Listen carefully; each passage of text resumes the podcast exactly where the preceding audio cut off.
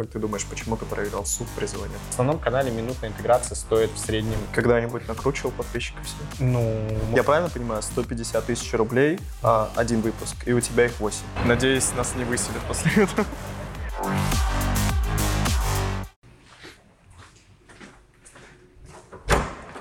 О, какие люди! Александр Харчевников. Ребят, Добрый день. У нас в Добрый день. гостях Саша Харчевников. Всем А, привет. Какими судьбами? Мы сейчас, кстати, в Дубае находимся. Что ты делаешь? Ну, ты меня позвал на интервью. Ладно, Прилетел не- специально сюда. Ладно, не будем играть в долгую комедию. Саша приехал а, специально в Дубай ко мне, чтобы записать, а, ну, чтобы принять участие в интервью. И я бы хотел, чтобы ты себя немножко презентовал. Допустим, Мгм. тебя кто-то не знает, но я думаю, Мгм. все зрители нас знают, э, как минимум тебя знают. А можешь рассказать, чем ты занимаешься? А, всем привет еще раз. Я видеоблогер. Так можно сказать, да? Да, Наверное, контент-мейкер. Не люблю Всё, слово видеоблогер, я контент-мейкер. 1,2 миллиона подписчиков на ютубе. На моем основном канале есть еще один YouTube-канал. Э, Там работает команда, там нет моего лица, там 400 с чем-то тысяч подписчиков, 435 тысяч. Вот. А, Основное направление в данный момент это, наверное, YouTube. Ну и плюс какие-то небольшие такие медиапроекты, в том числе в Телеграме, по разным совершенно сферам не только по сфере кибербезопасности. Это та сфера, а, по которой я снимаю контент на Ютубе. Вот, ну как-то так. Вот ты сейчас популярный блогер, и как минимум на этом зарабатываешь уже неплохие деньги. Верно понимаю? Но параллельно у тебя есть еще какие-то бизнесы. Можешь рассказать, э, на чем ты еще сейчас зарабатываешь? Да. А, ну, основное направление все равно, основная часть доходов — это реклама. Э, Существует также еще один YouTube-канал, КрасНН. А, Есть еще четыре телеграм-канала. Один на инвестиционную тематику, но его сейчас так активно э, не... Он сейчас так активно не ведется, как раньше. То есть мы там немножко перегорели, и я тоже особо не участвую в этом проекте, но он все равно есть, вот как э, возможность, наверное, вернуться когда-то в этот проект и продолжить его развивать. Там мой партнер э, этим занимается сейчас в свое удовольствие. Есть э, мой основной телеграм-канал, который подвязан к Ютубу. Есть телеграм-канал НН, который подвязан к Ютубу Мгм. НН. Есть еще вот совместный проект тоже с моим партнером, уже по другой тематике. Это вот как раз арбитраж крипты, телеграм-канал P2P называется. Вот. эм, Он пока что никакие деньги не приносит, но там очень хороший потенциал для того, чтобы начинать создавать какой-то платный инструментарий для аудитории, ну, с помощью которого там она начинала зарабатывать больше в этом направлении, а мы там тоже брали какую-то за эту комиссию и тоже зарабатывали на этом деньги. Вот. Эм, Есть еще один проект, но о нем я не рассказываю. Вот. Просто так вкину. Может, как... так можно делать вообще? Но когда-нибудь я, возможно, о нем расскажу. Вот. OnlyFans? Не-не-не, он... э, Нет, я не то, что ты OnlyFans для OnlyFans. А может там студию какую-то делаешь? Нет, это я бы не сказал, что это прям... Ну, то есть это не так... Студия, ты имеешь в виду вебкам-студия? Ну, OnlyFans-студия? Да-да-да. Не-не-не-не. Ничего такого. Это онлайн тоже проект, э, но о нем пока что вот я не рассказываю. Вот. А получается, наверное, вот это все. Можешь рассказать э, из этих всех доходов, какой процент тебе приходит от рекламы, там, в телеге и в ютубе? В данный момент сейчас большая часть, э, я думаю, 90% это реклама. Даже 90%. А, YouTube и телега, ты сказал, пардон. Да. Я подумал от... э, А, пол- получается, YouTube у тебя 90 э, Я думаю, даже 95%. процентов твоего Блин, я не заработка. считал, если честно, но мне кажется, да, вот так вот. А есть вот, а вот ты спрашиваешь про YouTube и телегу, ну, наверное, YouTube процентов, я думаю, 75, вот так где-то. Опять же, на глаз говорю. Ну, примерно 75. А сколько у тебя стоит интеграция в одном видео на YouTube? Ну, на моем основном канале минутная интеграция стоит в среднем сейчас 150. А, При учете, что вот 8-9 видео в месяц. Ну, в том плане, что я бы делал больше, если бы была возможность находить 8-9 рекламодателей под все видеоролики. Так как рынок не позволяет это делать, э, не находится столько желающих, то приходится чуть сумму из-за этого избавлять. А, я правильно понимаю, 150 тысяч рублей а, один выпуск, и у тебя их 8? выходит. Ты хочешь посчитать, типа... Ну, Нет, ну как это? Иногда это меньше для каких-то постоянных рекламодателей. Для, как- для какой-то тематики это более высокая цена. Там инвестиционная тематика, криптотематика. Э, Иногда спроса нет на рекламу. Вот январь. Все жалуются, там, ви- видеоблогеры, контент-мейкеры, что нет рекламодателей. Вот. Она у меня есть, но я снижаю цену. То есть я всегда подстраиваюсь под рынок. Я вообще ютубом начал интересоваться с года так 2009 то есть совсем, когда мне там было лет 10, я снимал э, всякие мувики по Call of Duty, потому что я играл тогда в Call of Duty, вот, делал всякие нарезки, монтаж и так далее, вот, потом начал очень сильно увлекаться фокусами, тоже снимал видосы, вот, и параллельно никогда меня не покидал видеомонтаж, то есть я Мгм. всегда что-то монтировал и выкладывал на YouTube. Вот. А так вот основным каналом я занимаюсь, получается, с 2013 года. Точнее, я его зарегистрировал в 2013. Начинал снимать Майнкрафт, естественно. Что же еще? Вот. И последние пять лет я вот активно занимаюсь Ютубом. И, наверное, вот последние пять лет это вот активный приток подписчиков на моих ресурсах на Ютубе. а я вот процесс. помню, было такое время, что ты записывал видос, Мгм. и у тебя был условно какой-то голос школьника, да, и там сразу хейт был какой-то, и особые видосы как-то не продвигались. Как у тебя было это тогда? Уже набиралось какое-то комьюнити? Не, вообще в 2013 году вообще не было подписчиков. Вот, наверное, первые подписчики начали как раз появляться лет пять назад. в 10 классе. Может быть, уже 6 лет. По-моему, да, 5-6 лет назад. И у тебя не было вот таких как бы перерывов? То есть ты тогда начал и... Не, конечно, без были, остановки, не, были перерывы. То есть это э, в таком формате, что мне вот хотелось стабильно в выходные выкладывать какой-то видос угарный, там, по какой-нибудь интересной мне тематике. Э, старался подстраиваться под зрителей. Вот так стабильно раз в неделю, может быть, раз в две недели я какой-то старался видос публиковать. Ну, в собственных интересах, вот когда хватало времени. Каждый день появляются новые возможности, идеи, и компании хотят их внедрить в свою работу, чтобы увеличить свой доход. Чтобы принять правильное решение о том, какие инструменты нужно внедрить бизнесу, важно уметь визуализировать данные и работать с BI-системами. Проще говоря, это графики и диаграммы, необходимые компании на ежедневной основе для оценки результатов компании. За внедрение новых инструментов и их оценку чаще всего в компаниях отвечают маркетологи, аналитики, проект и продукт менеджеры ну и, конечно же, сами владельцы бизнеса. Научиться применять методы визуализации данных в своей области вы можете на навыковом курсе «Визуализация данных и введение в BI-инструменты» в онлайн-сервисе цифровых профессий Яндекс Практикум. Многие мои знакомые упоминали эту платформу и рекомендовали именно ее. Курс будет полезен всем, кто уже знаком с BI-инструментами, но хочет повысить свои навыки аналитикам, маркетологам, менеджерам, дизайнерам и руководителям бизнеса. Чтобы познакомиться со сферой применения визуализации данных и понять, подходит ли вам курс, вы можете изучить бесплатную вводную часть. Сам же курс состоит из шести спринтов по две недели. Научитесь визуализировать данные с BI-инструментами, исходя из разных запросов бизнеса, строить графики, создавать дашборды и, что важно, грамотно презентовать готовые решения. С вами поделятся своим опытом руководители и специалисты, практикующие визуализацию данных в своей работе. Если вы хотите повысить свою квалификацию и получить навык визуализации данных, советую воспользоваться предложением в рамках «Черной пятницы» и пройти бесплатную вводную часть в Яндекс Практикуме, чтобы получить скидку 20% на курс. Вот а, когда ты в девятом-десятом году это начал, но и потом продолжил, а, не было такого, что родители как-то отрицательно к этому относились, потому что какое-то а, нестандартное, скажем так, увлечение, потому что другие ребята там условно футбол на улице играют, а ты занимаешься каким-то 2009 монтажом, и понятно. 2010, да, ты сказал? Да, да, да. Ну, на старте 2009 и потом как Мгм. менялось отношение. Слушай, я вообще на самом деле не очень любил родителям рассказывать, что я там делаю в компьютере, потому что все равно стереотип общий формировался, что я сижу играю там в компьютер, то есть Мгм. вне зависимости от того, что я там делаю. Вот, поэтому как-то родители, ну я как будто бы специально не рассказал родителям, что я этим увлекаюсь. Вот. Да и в целом, когда они видели, что я что-то снимаю, они как бы положительно относились к этому. Ты кажешься таким очень структурным человеком и человеком, который все анализирует перед тем, а, как он что-то делает. Вот э, когда ты учился в университете, ты вот набрал на первом курсе уже 100 тысяч подписчиков. А, Не было желания тогда уйти.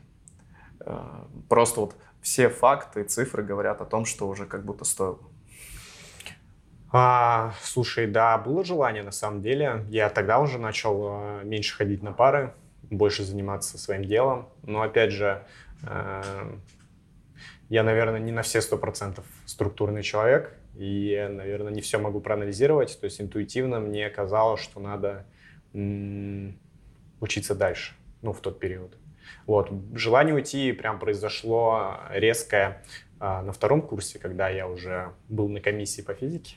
Mm-hmm. Вот. То есть я там не допустился до экзамена, и у нас была достаточно жесткая физика, и я понимал, что ну, мне либо сейчас надо весь месяц зубрить физику, чтобы подготовиться к комиссии и остаться в универе, а жертвуя, получается, вот своим рабочим временем, которое я посвящал каналу. Вот. Но в тот период, а, в том числе одна из причин, это мои родители, то есть которые ну, настаивали, чтобы я остался. Вот. Ну и в том числе я тоже пребывал в таком состоянии непонимания, что делать дальше, но в итоге сдал экзамен и решил ну, дальше доучиться. Ты говоришь, родители настаивали. Mm-hmm. Насколько критично настаивали? То есть ты мог в теории сказать, нет, все, ухожу и точка? Да, в теории, конечно, мог, но а, у меня просто не было, вот опять же, понимания... Ну, то есть у меня постоянно какие-то вот такие мысли возникали, а что если произойдет так, и действительно мне потребуется там высшее образование, там, не ради того, чтобы пойти на работу, там, а, опять же, вот как сейчас там э, мобилизация происходит, но иметь высшее образование, э, как казалось, э, неплохо. А почему ты сейчас не в армии? А, я не годен. А, ты не я, годен. Ну, вот это как раз был период, когда я проходил в том числе обследование. Ну, и по, по мобилизации ты тоже не годен сейчас. Ну, точнее, а, ну, у меня получается категория В, и э, я не знаю, призывные это ребята или нет. Говорят, что нет, но вроде кому-то приходило. Угу. Вот, поэтому я как-то аккуратно. Ты когда проходил вот эти все анализы, чтобы не попасть в армию, угу. э, тебе тогда пришла идея записать видео про призыва нет? Ты как-то сталкивался уже тогда с такими агентствами? Mm, слушай, я на самом деле да, в тот период думал, что с ними пробовать заниматься. Вот. Они тогда активно уже сотрудничали с блогерами. И я думал, почему бы не э, создать бартер с компанией. Вот, я даже там списался, но как-то процесс не запустился, потому что вот я как бы, ну, у меня и так все нормально было, ну, в том плане получения категории В. Вот, и потом уже я заинтересовался этой компанией, то есть мне интересно было, как она работает, почему у нее такой агрессивный маркетинг, э, там, раньше был маркетинг, могу ошибаться. То есть сейчас боюсь в суд подадут, но могу ошибаться. А, там, получи военный билет. То есть они, по сути... Не подавайте на нас суд, пожалуйста. Да, то есть они рекламировались как вот не получи там юридические услуги, да, медицинские, а вот получи военный билет. То есть вот, мне стало все это интересно, и тогда вот я и заинтересовался, собственно, компанией. Но это уже после был. А, ну, как многие твои подписчики могут помнить, что они тебе, на тебя подавали в суд, и ты этот суд проиграл. Три месяца назад в августе в почтовом ящике на месте регистрации я заметил вот такое извещение на собственное имя. Харчевников АА, письмо заказное, судебное. Да, арбитража суд я проиграл. И нам, по идее, лучше не касаться да, каких-то тем, которые связаны с призывом, нет? Нет, почему? Без проблем можно касаться любых тем. А, можешь рассказать, как ты думаешь, почему ты проиграл суд, призыва нет? Mm первый ключевой фактор – это то, что я действительно не получал уведомления о запуске судебного процесса. То есть как у нас устроено. Я могу, опять же, ошибаться, не очень хочу э, врать. Вот. Насколько мне известно, э, почтальон, кладя э, извещение в твой почтовый ящик, где ты прописан, э, ставит отметку, что как бы он доставил извещение, и в суде это отображается таким образом, что как бы ответчик то есть я извещен, то есть я знаю о том, что судебный процесс запущен. Вот. А в связи с этим можно дальше двигаться в судебном процессе. И если я не появляюсь на нем, то как бы идет работа только с, с истцом, то есть призыва нет. То есть угу. суд рассматривает только их материалы и не видит совершенно меня, потому что я, ну, я извещен, но я просто не прихожу. Это вот. А на, на самом деле я не получал первые несколько извещений, я получил только либо одно из последних, либо последнее. И э, когда я это получил, я сразу начал готовиться к этому. Ну, то есть мне стало, во-первых, интересно, как все это происходит. Я там договорился, с, в том числе с юристами. И мы когда посетили судебный процесс, уже было поздно предоставлять, приобщать нашу как бы позицию, наши ответы на те так сказать, обвинения, или как правильно называется, в арбитражном суде, которые выдвигали истцы, то есть призыва нет. Ну, из-за того суд, э, насколько я помню, отказался рассматривать большую часть или всю часть материалов, которые мы приобщали, как, как ответчики, и встал полностью на сторону истца. И я помню, даже на суде был забавный момент, что судья даже не смотрел сам весь, весь видеоролик, он смотрел только те тайм-коды, которые сам истец указал э, в своем заявлении. Вот. И там был забавный момент, то есть вот здесь Александр утверждает, что основатель говорит, что э, как бы можно портить здоровье, ну, то есть там втаптывать стопу до третьего, до третьей степени плоскостопия. Э, это вот в самом заявлении. Суд открывает этот момент, просматривает и закрывает видео. Прикол в том, что следующий кусок видео, то, как основатель это говорит. И он просто даже это не просматривает. Mm-hmm. Вот. То есть вот, вот так проходит судебный процесс вот по таким делам. Дальше у тебя был разговор э, с основателем призыва, нет? Сегодня мы вместе с главным редактором YouTube канала НН встречаемся и разговариваем с основателем компании «Призыва нет» Михаилом Сухаревым. Да, да. А, как ты думаешь, почему ты слил этот разговор? Слил разговор? Ну, ты имеешь в виду... Не показал себя в доминантной позиции, скажем Смотри, так. вообще до этого мы упускаем еще момент, то, что я выпускал в итоге снова видос про призывы нет, где mm-hmm. я даю опровержение, и сразу же после этого уже более юридически грамотно разбираю деятельность компании. То есть, mm-hmm. по сути, а, они засудили ролик, где было миллион сто просмотров, ну, миллион сто тысяч, я выпустил, выпустил точно такой же видос, только более юридически грамотный, с опровержением. Сейчас я продолжу транслировать свои суждения, убеждения и мнения, построенные на тех иллюстрациях информации, которую мне удалось нарыть. Ну, все понимали, зачем это делается и так далее. А, и там уже ролик набрал почти 2 миллиона на сегодняшний день. Вот. А, и там я был в доминантной позиции. Вот. А потом мы решили все равно с основателем встретиться. Для нас это был интересный формат. Э, с главным редактором моего второго канала. Вот. И просто попробовать пообщаться на все эти темы и поставить вот жирную точку, чтобы опять, ну, договориться, что все, у нас никаких претензий друг к другу нет, видосы эти есть, как они получатся, так они будут висеть на ютубе, на моем канале. Вот, слил я этот разговор, да, он вышел неудачным. Наверное, несколько ключевых факторов. Первый это то, что ответчик уже в данном случае, в данном подкасте хорошо подготовился. Угу. То есть он действительно парировал многие наши аргументы. А, и второй момент — это то, что, опять же, у нас не было опыта ведения каких-то дебат, а, каких-то таких провокационных разговоров. И мы так немножко эмоционально к этому подошли, в том плане, что в каких-то моментах мы не могли достаточно адекватно выражать какие-то свои мысли, и аудитория это чувствовала. А вот еще были такие ситуации, когда ты гнал на какую-то конкретную компанию? Mm, вот мне, если честно, я когда создаю подобные ролики, мне э, в первую очередь интересно не конкретно имя компании, mm-hmm. мне вот интересен алгоритм, по которому они привлекают много людей, продают услуги, и, в принципе, эти услуги какие-то такие неочевидные. Вот. Поэтому я не акцентирую даже внимание на брендинге, а вот акцентирую больше на содержании. Вот, и такие компании, насколько я помню, были. По-моему, это Wildberries. Видео. Что такое компания Wildberries, как она устроена, чем занимается и что предлагает? Почему такие, ну, очень низкие цены? Что-то по Wildberries мы делали. По Skillbox, uh... Skillbox Geekbrands это работа NN, ну, ребята из NN, то есть я не принимал участие. Тиньков.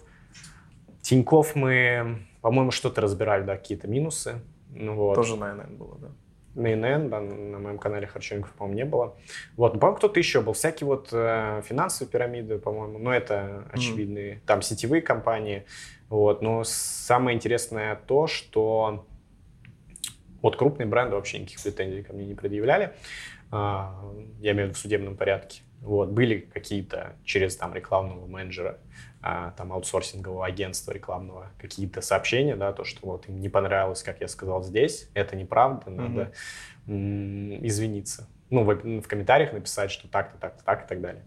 Вот, но так, чтобы кто-то прям подавал там на меня заявление, там тот же Тиньков и так далее. То есть, несмотря на то, что мы там публикуем все минусы компании Тиньков, Тиньков, ну, до сих пор является моим, одним из постоянных рекламодателей.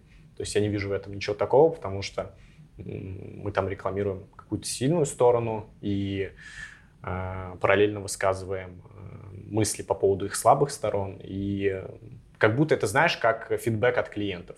То есть они как бы это принимают, и э, все складывается в позитивном ключе. Что они принимают фидбэк, и не знаю, насколько стараются исправиться, но, как мне кажется, стараются. А было ли такое у тебя, что тебе писали там в какие-то твои соцсети, Мгм. угрожали чеченцами, там какими-то разборками? Это происходит э, постоянно, но я уже как-то это пропускаю, потому что, слава богу, никогда э, я как бы провоцирую, да, э, до реальных каких-то кейсов не доходило, хотя обещали там разные штуки, вот. А, Но я понимаю, что я как бы никому плохо ничего не сделал в целом, наверное. У тебя есть вопросы, да, наверное, на Да, есть вопросы. Вот. э, Ну, в целом, кто мне угрожает, я им ничего плохого не сделал. Вот. Че, как тебе Дубай? Хорошенький. Давай тут останемся, что куда есть. Только ты и я? Давай. И никого больше. Никого больше? Да. Давай. Все. Будем на Марине. На Марине тут жить. Надеюсь. Надеюсь, нас не выселят после этого. А у тебя не было страха, что сольют твои документы, твой адрес, твой номер телефона? Ну, они все слиты? И как это влияет на тебя? Никак. То есть, э, то есть по сути, у тебя нет э, какого-то э, страха выкладывать какие-то свои личные данные в интернете или что-то отправлять по почте. То есть, потому что это и так могут пробить, верно понимаю? Это и так могут пробить, а если не задешево, то за чуть дороже, и э, нет смысла постоянно менять тот же паспорт там или что-то Мгм. подобное, менять адрес и так далее, потому что все это пробивается, и э, просто нет смысла этим заниматься, надо принять это как факт, что, в принципе, наверное, любого человека можно найти, найти о нем данные, и все это получить в достаточно короткий срок и за небольшую сумму. Опять же, если это какой-то там не супер человек, который скрывается там от чего-то серьезного. Путина потяжелее пробить. Ну, вот как раз про таких речь. Ну и не только. Я правильно понимаю, что можно пробить вот по кому угодно, ну, по большей части населения Мгм. России, даже скан паспорта? Ты имеешь в виду получить э, фотографию с Да. паспорта? Да, даже не через э, государственный, скажем так, пробив. А что через- значит государственный? Ну вот опять же, как я предполагаю, как утверждают некоторые люди, опять же, по мнению СМИ и по мнению некоторых ребят с форумов, эм, есть эм, люди, которые занимаются Э, в- Это и здесь точка, да, ты вырежешь, что я дальше буду говорить. Который находится, который работает в государственных органах и предоставляют такие услуги по пробиву. Вот. А есть всякие частные компании, которые тоже занимаются сбором персональных данных, эм, и у них тоже есть большая база данных, в том числе и скано- сканов паспор- паспортов. А, Опять же, это всякие KYC компании, которые занимаются верификацией на- различных других ресурсах. Там, когда ты на криптобирже проходишь верификацию, Мгм. Вот, у них все эти сканы есть, есть фотографии с твоего паспорта с лицом, там, если ты там, в Делимобиль, э, в Делимобиле регистрировался, то знаешь, что вот эта фотография, она уже есть у достаточно большого количества людей. М, Давай вернемся опять к твоей жизни. Да, давай. А, Ты уже упомянул, что учился в Бауманке. Вот какие-то плюсы для себя можешь выделить? То есть тебе дало это какую-то пользу? Что мне дала Бауманка, это, наверное, стрессоустойчивость, э, многозадачность, э, коммуникация с, со сложными людьми, э, ну и, наверное, какие-то не так много знакомства, наверное, какие-то. Вот, это, наверное, основное, что дала мне учеба в Бауманке. И с учетом того, что я ходил немного туда совсем. Ну, Как ты думаешь, ты мог бы обойтись без этого опыта? М, Сложный вопрос, не знаю. Ну, интуитивно, как будто бы да. То есть если бы ты вернулся в 11 класс Мгм. и выбирал еще раз, пойти туда или нет, ты бы выбрал пойти туда или, может быть, место попроще или вообще никуда не пойти? Не знаю, скажем, э, скажем так, сейчас бы, если мне предложили пойти снова в Ламанку или куда-нибудь попроще, там, в рамках магистратуры и так далее, я бы, э, я бы отказался. Ну, что, собственно, я и сделал после бакалавриата. Напомни, на каком направлении ты учился? А, самый сложный вопрос. А, я всегда забываю, но информатика и система управления, да, факультет. Кафедра называлась системы обработки данных или обработки информации и управления. Вот э, тебе твое направление, угу. оно хоть какие-то полезные знания дало, которые ты используешь э, в своей работе или еще где-то? Ой, это сложно прям так подчеркнуть. А, чтобы очевидно, очевидно не могу ответить на этот вопрос. Угу. Но мне кажется, все равно, да, что-то дало. Ну, то есть э, какую-то минимальную базу в программировании, да, там, опять же, вот все вот эти критерии, точнее, факторы стрессоустойчивости и так далее, тоже все повлияло, я думаю, на меня положительно. Вот. Но в целом вот я так очевидно не могу сказать, что прям что-то мне дало. Программа обучения старая, если про это речь. Э, много незамотивированных преподавателей. Э, есть, конечно, отличные преподаватели, замотивированные. Ну, точнее, им интересно просто работать со своим предметом. Но куча вот тех, кто там сделай хоть что-то, и у тебя уже будет там зачет, тройка там и так mm-hmm. далее. Вот. Бывает, хоть ничего не делай, все равно все у тебя будет. Ну, в плане оценки и твоего дальнейшего прохождения вот этой программы учебной. В какой момент э, своей жизни ты mm. понял, что вот я популярный? И когда это произошло, что ты почувствовал?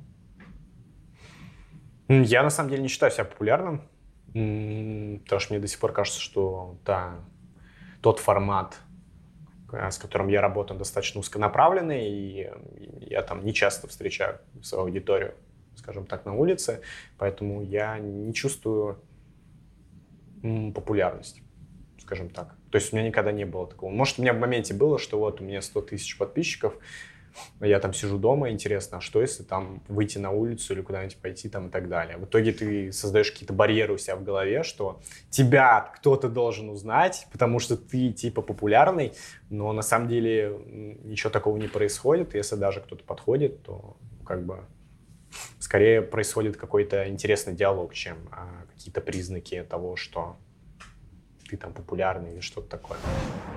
Как уже привык э, к людям, когда записываешь э, влог mm-hmm. или с, э, кружочек? Ты типа, привык к людям? Я нет. На улице? Я нет. Мне вообще стрёмно, когда люди видят, когда я что-то записываю. Хотя вот... Как, ну... как ты думаешь, что они думают? Я? Вот именно ты что думаешь? Что они думают? Да. Но я пытаюсь э, думать, что они ни о чем не думают, и им пофиг. Вот так вот. А ты когда видишь, вот представь, что ты со стороны видишь других типов также, которые идут. Я, я вам респектую, молодцы, не боятся. А ты? Красавчик. Не, я тоже. Просто многие реагируют, типа, долбоебы. А у тебя страха нет э, там на улице что-то записывать, или ты вообще ничего не записываешь? Ну, э, не знаю, есть у меня страх или нет, но я давно на улице не записывал. Раньше записывал много достаточно. Ну, вообще был угарный видос, где э, мы... Я продавал... Я покупал комп у мошенника, ну, с камеры. Mm-hmm. Это подставной, кстати, ролик был. Вот, у меня были подставные ролики. А, мы же записываем. Вот, и... Ну, совсем давно. Вот, и мы приносим... Он приносит ПК, и я говорю, ну, надо его проверить, потому что там мошенники. Вот. Ой, мошенник, потому что он не тянет, короче. Да. Но когда ты набрал миллион подписчиков, да, это вот такая цифра, угу. которая, ну, прям мощная. Вот э, для многих это прям цель. Вот что ты почувствовал в этот момент? Ничего не почувствовал, опять же, потому что, ну, было приятно, потому что такая психологическая цель. Я как бы даже почувствовал некое, некое расслабление в том, даже не расслабление, а как бы, как будто бы появилась возможность наконец-то не гнаться за вот какой-то круглой цифрой на Ютубе, mm-hmm. а начать развиваться в каких-то других направлениях и не обращать внимания на количество подписчиков. То есть, когда был там 800, 900, всегда думал, вот, ну, прикольно дойти до миллиона, до миллиона, mm-hmm. там, получить кнопку и все. Вот, сейчас я понимаю, что дойти до 10 миллионов, ну, как бы, такая себе цель, вот в моем случае.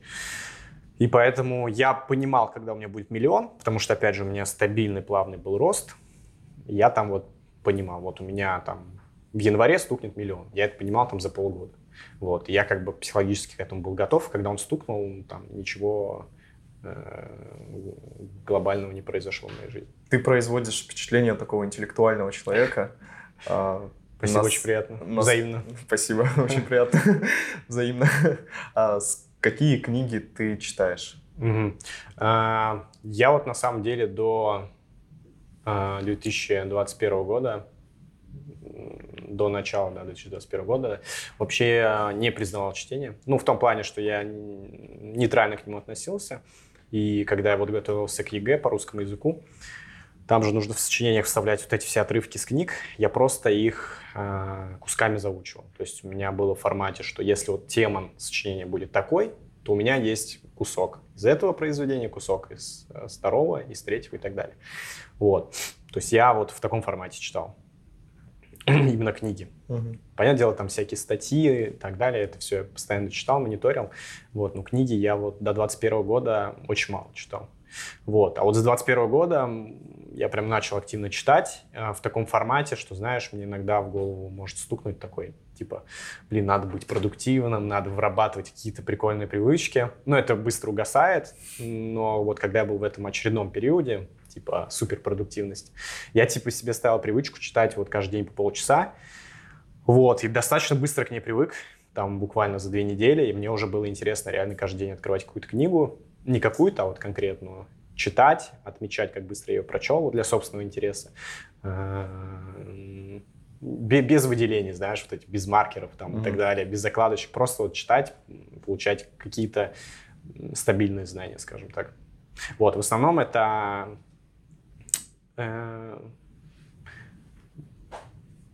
что-то про маркетинг я читал, э, биографии и э, про финансы, да, тоже про финансы, там технический анализ я читал.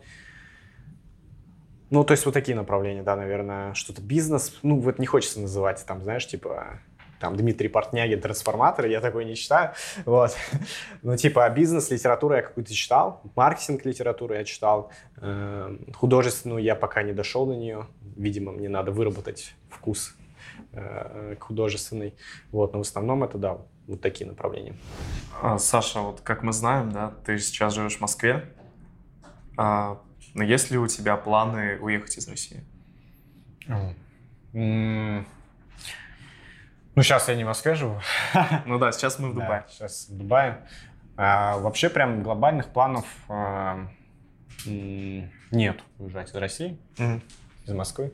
Вот. И точнее их не было, да, но вот сейчас, конечно, обстановка непонятная, поэтому эм, не знаю, как будут дальше развиваться события, но в целом вот хочется, чтобы все было уже спокойно, да, и можно было бы вернуться в любимую Россию. А вот если бы ты куда-то все-таки уезжал, то ш- какой это город, какая страна? А, Тоже сложный вопрос. Вот у меня сейчас такой период, что я скитаюсь. Мгм. Вот. Был, получается, в Европе, в Турции продолжительное время. Вот в Дубаях начал находиться. Вот. Ну, в принципе, везде мне понравилось. То есть, как бы, а у меня небольшой такой список э, того, что мне нужно в стране. Вот. А, Поэтому в Турции я адаптировался достаточно хорошо. И в Европе. Ну, в Европе подороже, конечно. Вот. В Дубаях тоже неплохо. Пока что мне все нравится. Но, опять же, тоже достаточно дорого по сравнению с той же Турцией. Вот. Ну, по сравнению с Москвой чуть дороже, да. Вот. Поэтому пока что как-то так. Непонятно. Вот э, какие есть плюсы Москвы, Мгм. Из-за которой тебе хочется туда вернуться? Основные.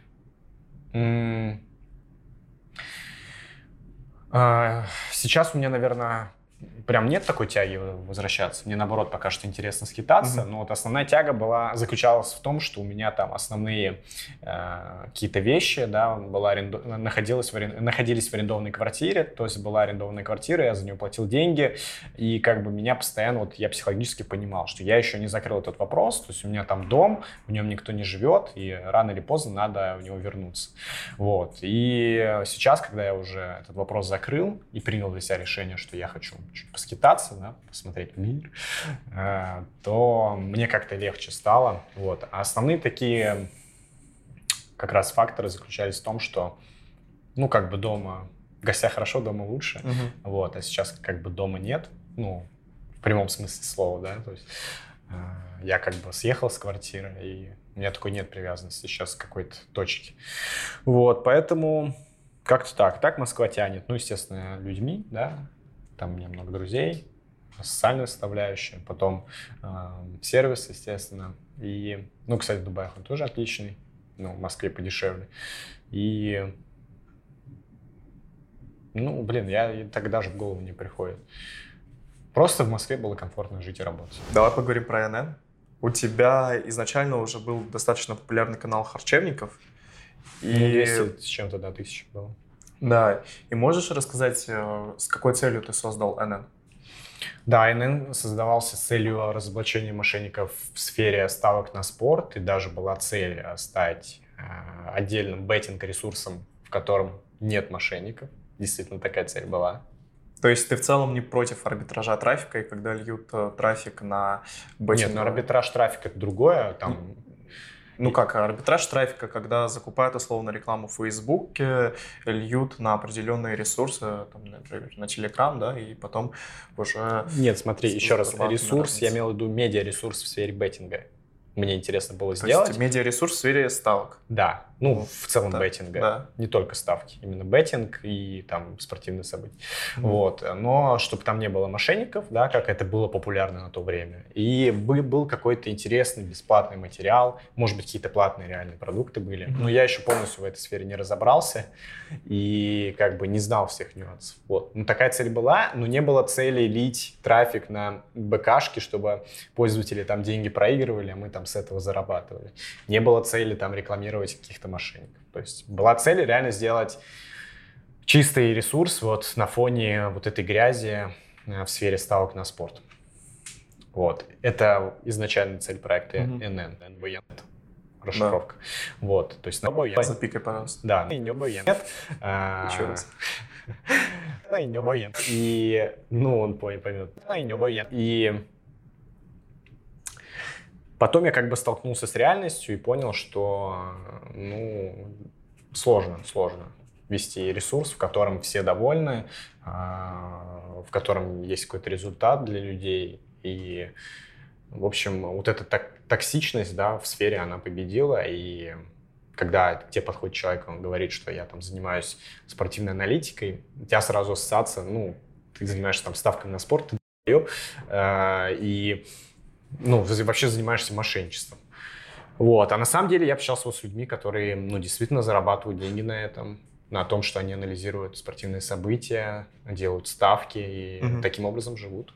Вот. То есть я не считаю, что это мошенническая сфера. Я считаю, что в ней очень много мошенников, и она испорчена ими. Как ты относишься к людям, которые а, призывают ставить ставки и на этом зарабатывают? Ну, как раз пролить трафик у нас букмекерские конторы?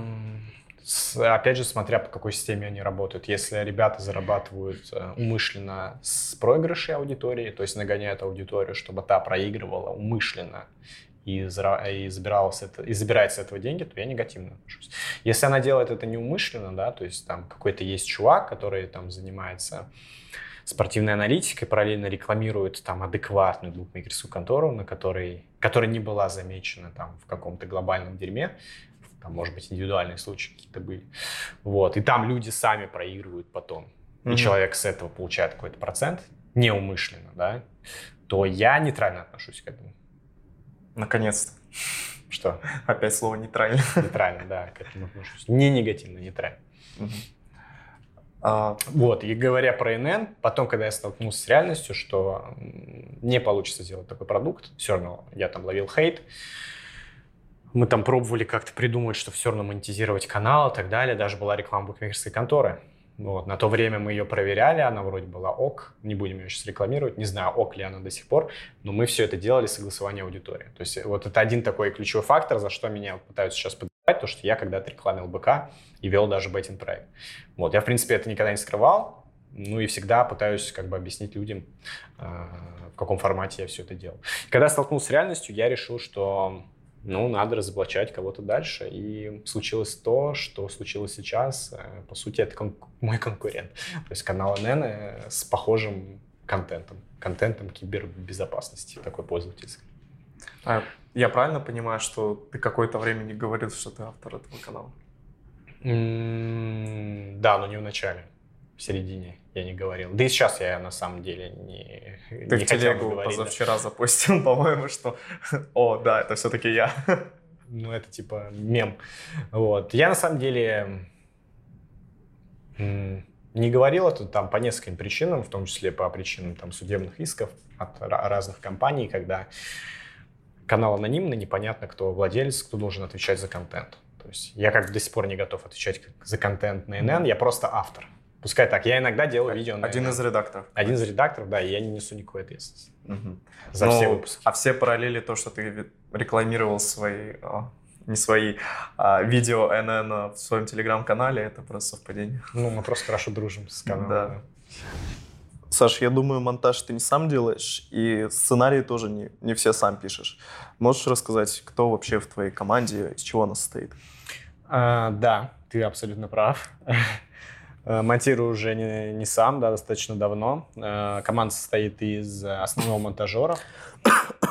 Да, команда состоит из основного монтажера, в том числе из нескольких запасных монтажеров, э, которых я, когда основной устает или хочет взять паузу, я их приглашаю смонтировать ролик. Вот. В том числе команда состоит из нескольких сценаристов. Работа с ними у меня заключается в формате предоставления идей. То есть они накидывают идеи, мы их обсуждаем. Далее, после того, как мы согласовываем идеи вместе, то есть не сценаристы друг с другом, а я там, скажем, сценаристом отдельно. Иногда они вместе какой-то совместный ролик делают, но достаточно редко. Вот. И э, после согласования идеи они далее расписывают структуру ролика. То есть у меня есть определенные методички, которые, там, шаблоны и так далее, которые разрабатывались мною еще, когда я один работал. Э, и сам все писал. Вот, они по ним расписывают всю структуру, что-то добавляют от себя э, и так далее. Вот, это снова все согласовывается, и только после этого они занимаются написанием сценария и сбором материалов. Вот, опять же, этот процесс с моей стороны постоянно контролируется. То есть по итогу мне присылается сценарий, который я полностью просматриваю, соответ... Э, проверяю его в соответствии со структурой, в соответствии с тем, как мы договаривались его выполнить и так далее. Вот. И да, даю какие-то правки. Вот, даю какие-то правки, сценарист там их дел, выполняет, и в процессе тоже меня лучше начинает понимать и становится таким, э, ну, достаточно ценным эм, ресурсом, скажем так, в течение команды. времени, да? М? В течение времени. В течение времени, да. На старте сложно найти человека, который сразу все сделает круто, но в течение времени, если у человека есть вот от, отличный, да, наверное, русский язык, э, понимание, как построить сценарий, и э, самое главное, это он предлагает интересные идеи, которые интересны как минимум мне, вот, потому что если интересно мне, интересна аудитория, вот, и если вот эти три фактора есть, то мы начинаем работать. А в какой момент ты понял, что нужно делегировать? В каком году ты начал этим заниматься? Эм, я, наверное, начал заниматься этим в ковид, когда я начал ловить выгорание от того, что я делаю 5 роликов, э,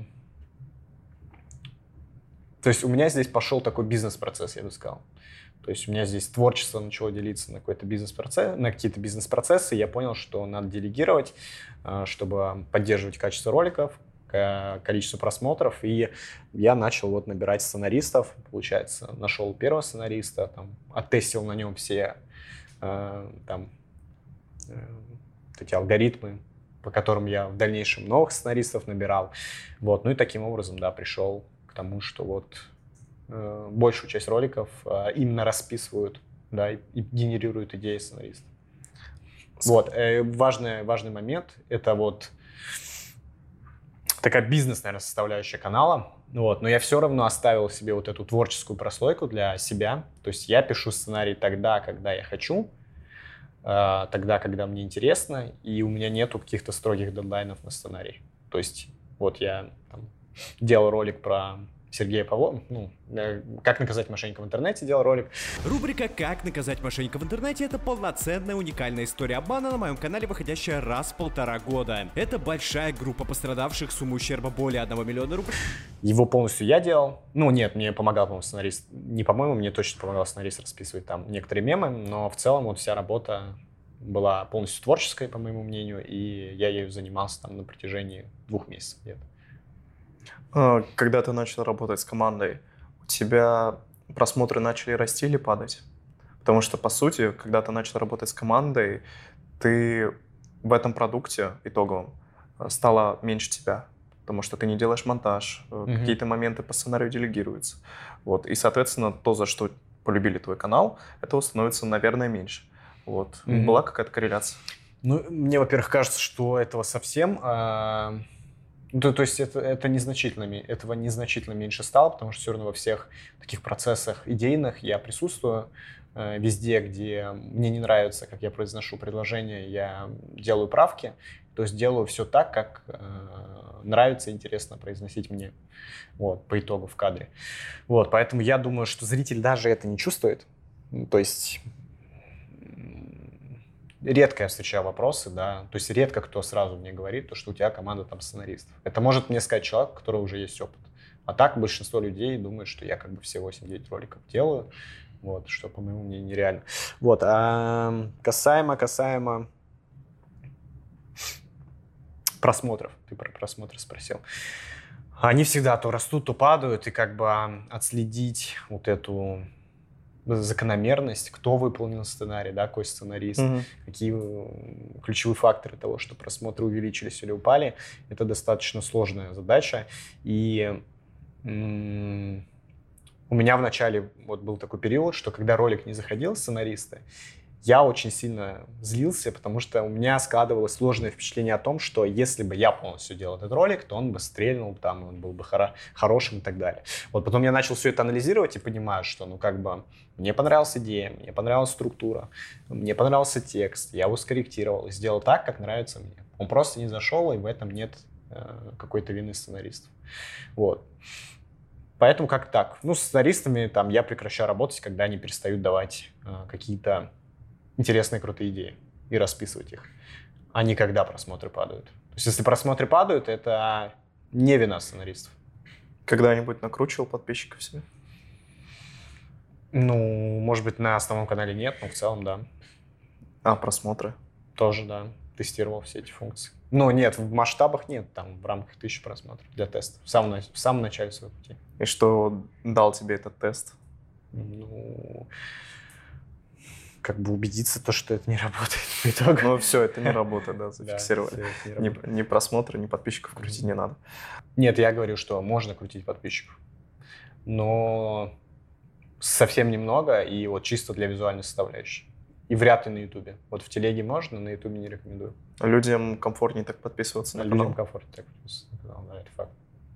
А вот то, что у тебя сейчас большое количество подписчиков на Ютубе, и многие из них могут быть неактивные, это не балласт для канала? А, да, ты прав. Эм,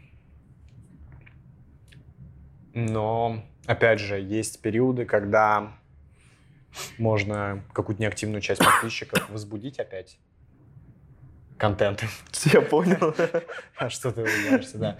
А, контентом и эм, она снова активизируется активируется. Говорил, что ты рекламировал букмекерскую контору, и тебе после этого прилетал. Но Нет, мне не прилетало после этого. Мне прилетает сейчас, когда кто-то хочет записать на меня какое-то разоблачение, да, там особенно там, после роликов «Как наказать интернет-мошенника». Мгм. Один персонаж, например. Вот, то как бы люди начинают это вспоминать, ну, вырезать как бы из контекста. В моменте никто мне это не предъявлял, потому что, опять же, это было согласовано все с аудиторией. Ну, как бы мы были все вот на контакте. Не было такого, что мы льем трафик и зарабатываем деньги с проигрыша. А вот тебя У было... нас вообще не было такой рекламы. То есть, когда мы зарабатывали с проигрыша, мы работали по окладу. Мгм. Ну, то есть просто за рекламу. Просто за рекламу. А было такое, что ты рекламировал заведомо скамные проекты на канале Харчевников? Чтоб я знал об этом? Да. Нет, такого не было. А то, что ты не знал, а потом оказывался, Да, такое было. проект. Пару раз было. Даже больше, наверное, двух раз. Да, такое было. И, в принципе, от этого застраховаться очень сложно. И это как раз одна из причин, почему я не хочу э, зависеть, зависеть финансово от Ютуба. А, Потому что э, как бы рекламодателей нужно пускать, чтобы получать какие-то деньги. А если их не пускать, то канал не может дальше существовать. Вот. А среди этих рекламодателей иногда может появиться недобросовестный. Чувствуешь свою ответственность за это? Ам, Ну, да, наверное, чувствую как ответственность свою. Сложно вот объективно ее обрисовать, да, конкретно в чем. Ну, наверное, да, в чем-то она есть. А у тебя были когда-нибудь подставные видео? А, да, были давно. Ну, я пробовал делать какие-то пацанные видосы. Расскажи про какой-нибудь один из них. А, ну, так сложнее уже, знаешь, когда вживую обсудили. А, ну вот, например, один из видосов как раз, э, когда мы... э, что- Смущает. Когда мы взяли комп, который якобы продавал мошенник, мы пригласили актера, который пришел с этим компом, который якобы тянет все игры. Но он на самом деле никакущий. Вот. И мы для угара решили понести его в Макдональдс, проверять, пот- потянет ли комп все игры, о которых он заявляет. Вот. И я взял ноутбук, ой, ноутбук, монитор, клавиатуру, мышку, и мы все это начали включать в Макдональдсе, когда там сидит огромное количество людей, кушают бургеры. И мы там в центре с серьезным лицом, с удлинителем, э, где-то нашли розетку, пытаемся врубить комп. Вот. Ну, вот такого формата были видосы. Как бы они забавные, веселые, но да, я тогда тестировал такой формат тоже подставных видосов. И как они заходили?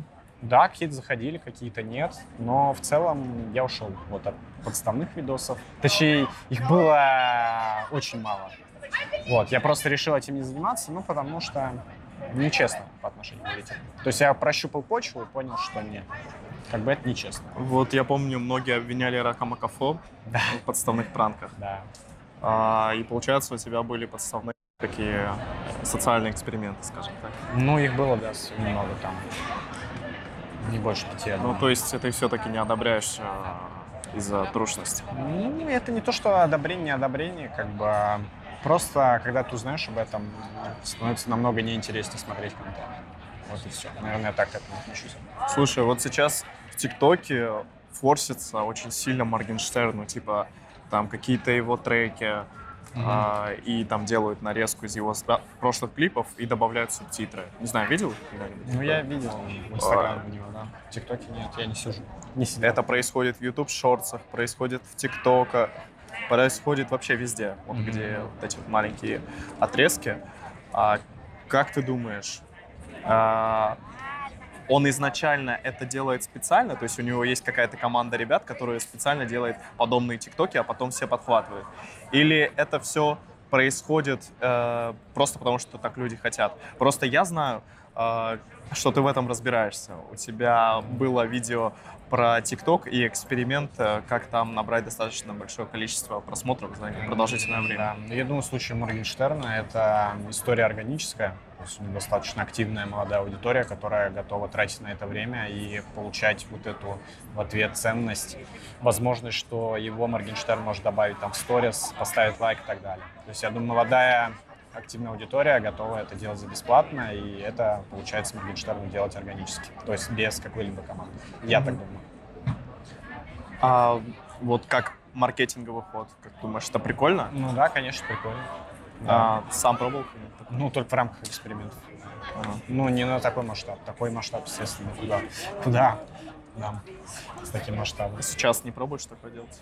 М, Ты имеешь в виду для сбора каких-то... Ну да, пробуем э, в ТикТоке для СНГшной аудитории, помимо России, э, закидывать какие-то ролики, набирать там просмотры и в комментариях оставлять ключевые фразы, по которым можно найти ролик на Ютубе в поисковике. И так мы набираем просмотры, YouTube видит рекомендации, да, ой, YouTube, ре- э, YouTube видит, что ролик находит через поисковой запрос, и от этого он дает больше охватов рекомендаций. То есть из того, что идет переход не по ссылке, а именно вот с набором определенных фраз, даже ключевых слов, то Ютубу это очень нравится. Вот. Такое, наблю... ну, такое тест... тестируем, такое наблюдаем, но не всегда получается набирать просмотры в ТикТоке. Постоянно банят аккаунты, и становится сложнее.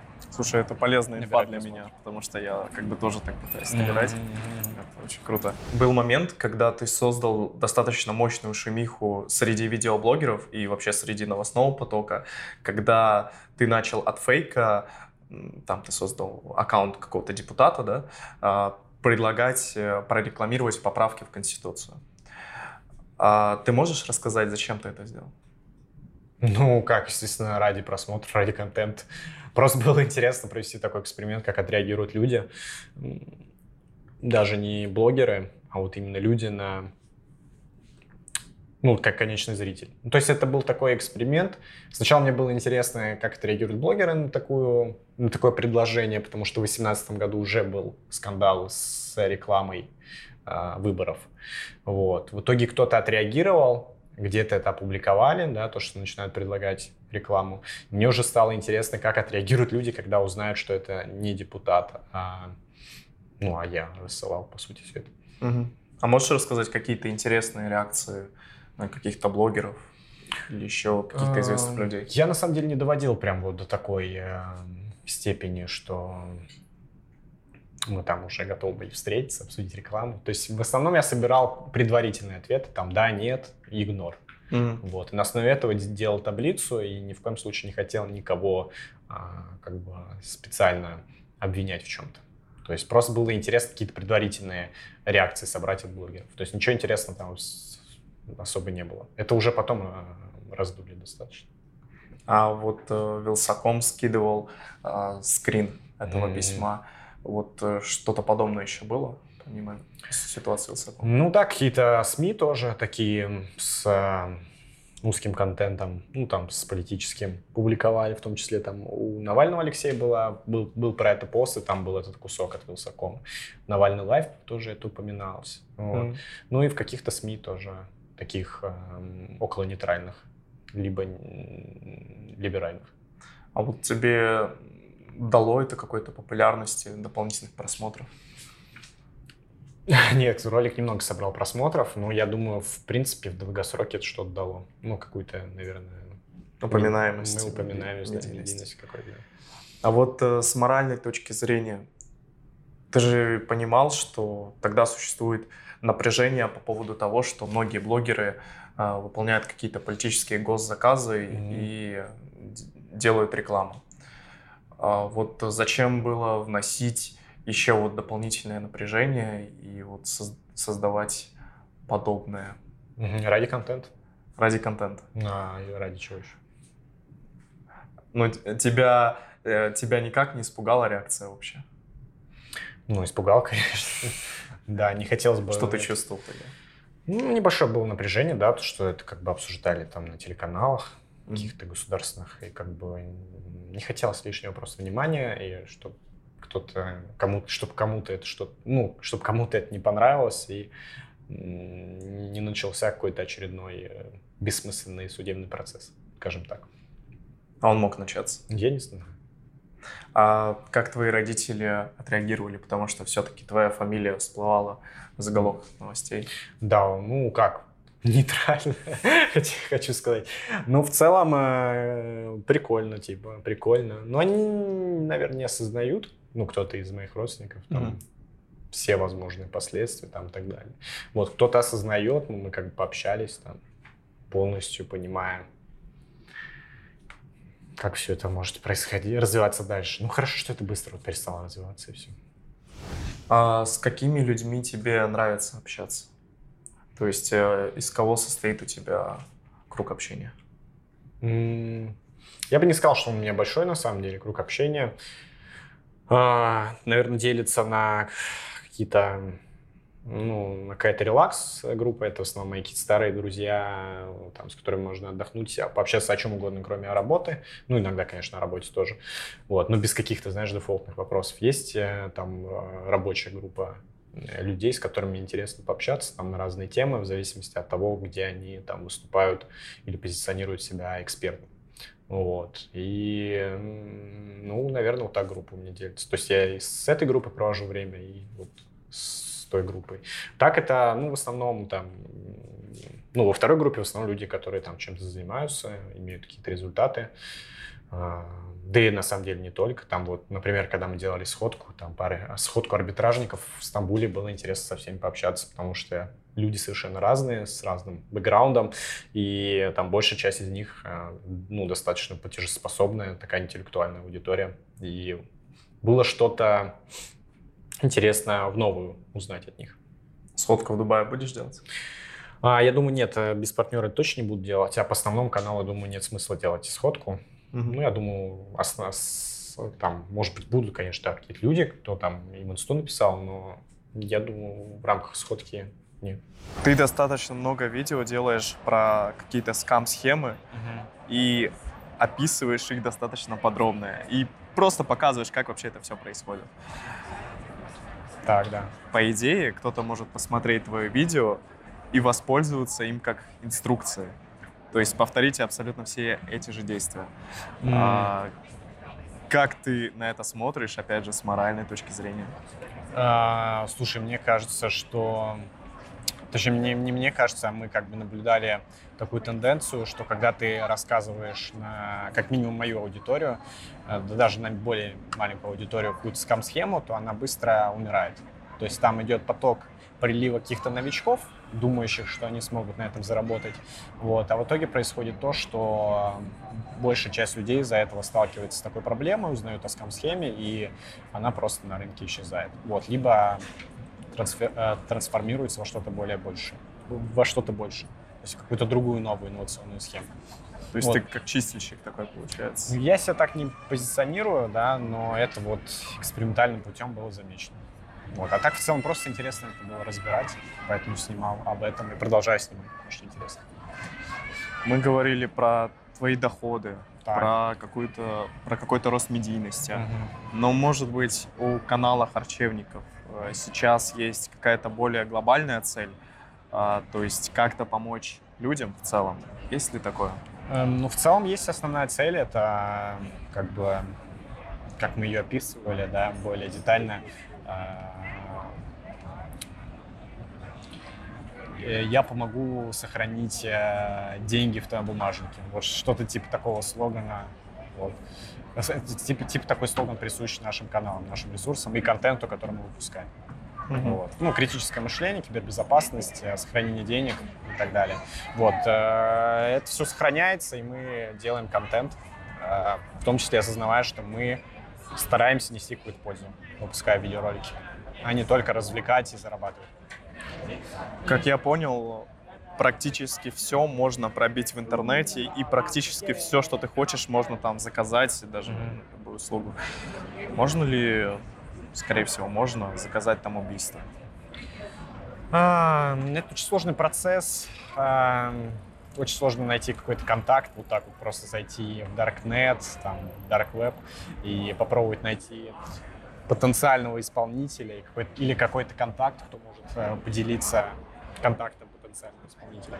Вот, поэтому это, знаешь, это вот как со спортиками, то есть людьми, которые избивают других людей, они есть все в основном в каких-то э, узких направлениях. То есть, допустим, в, как, в, каких-нибудь ОПГ-сферах, я думаю, да, ну, есть контакты людей, которые э, которые занимаются подобным. Вот как, как и у наркодилеров и наркошопов есть контакты спортиков, которые готовы за деньги сбить там наркокурьера, понимая, что э, спортикам за это ничего не будет в ответ. Вот, поэтому э, люди не берутся э, за какие-то такие заказы, потому что они ну, потенциально понимают, что человек, которого они будут избивать, он может написать заявление в полицию, э, и все, по сути, жизнь на этом закончится. Вот. А когда они избивают э, такого же бандита, да, такого же преступника, то они понимают, что ну, наркокурьер не пойдет в полицию говорить, что он только что там раскладывал э, килограмм, я не знаю, травы. Не называй. Да, и э, его избили за это. Ну, то есть э, он не пойдет в полицию в большинство случаев.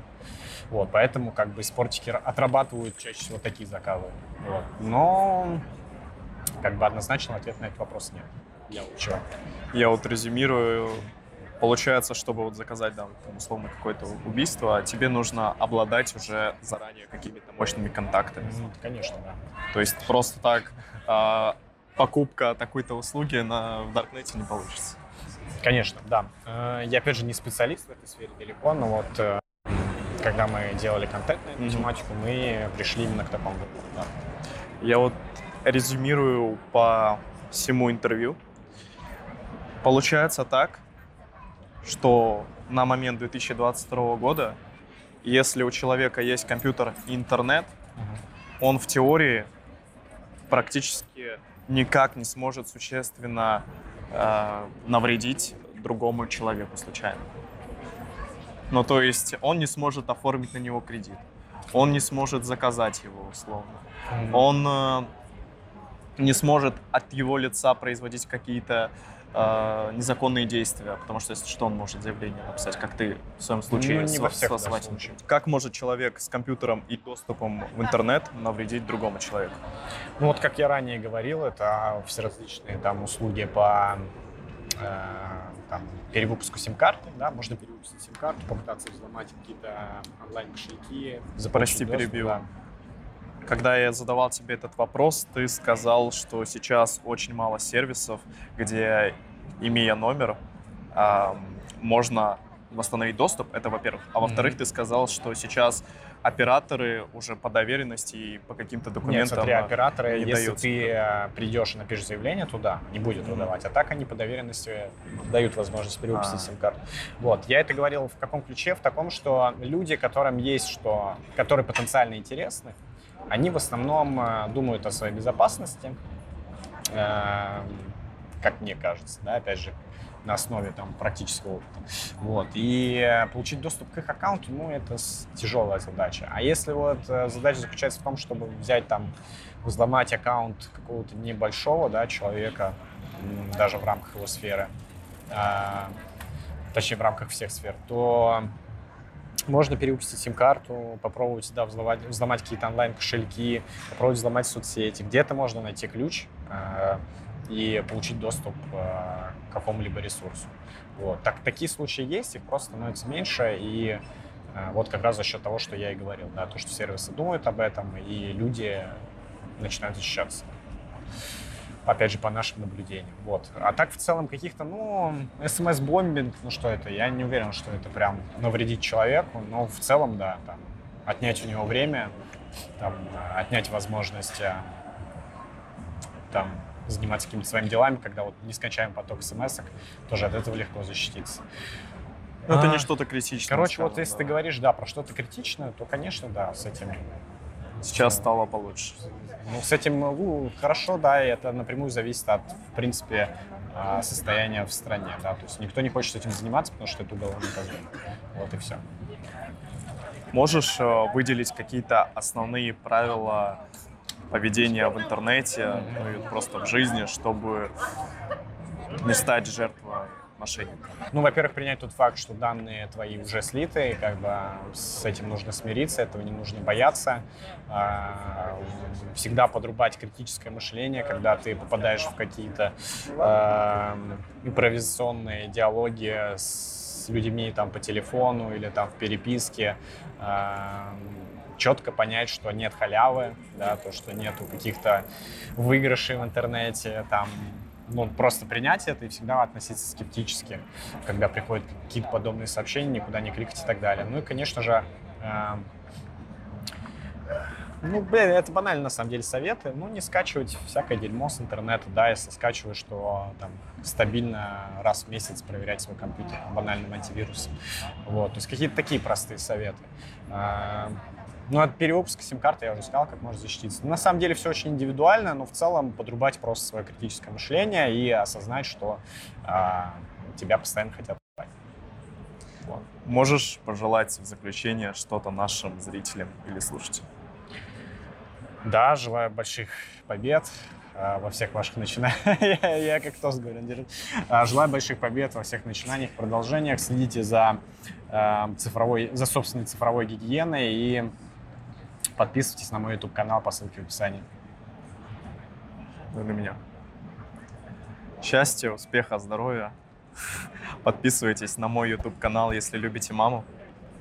Вот, нормально? Кстати, нет, иначе вашему это не я сказал. И также подписывайтесь на мой телеграм-канал, там будут какие-то фрагменты, которые не войдут в это интервью. И я выложу э эти фрагменты в течение двух-трех дней, поэтому подпиши подписывайтесь, чтобы их не пропустить. Обязательно. А, да. И также слушайте нас на всех подкаст-платформах. А, ссылки будут все тоже в описании. Всем спасибо, всем пока.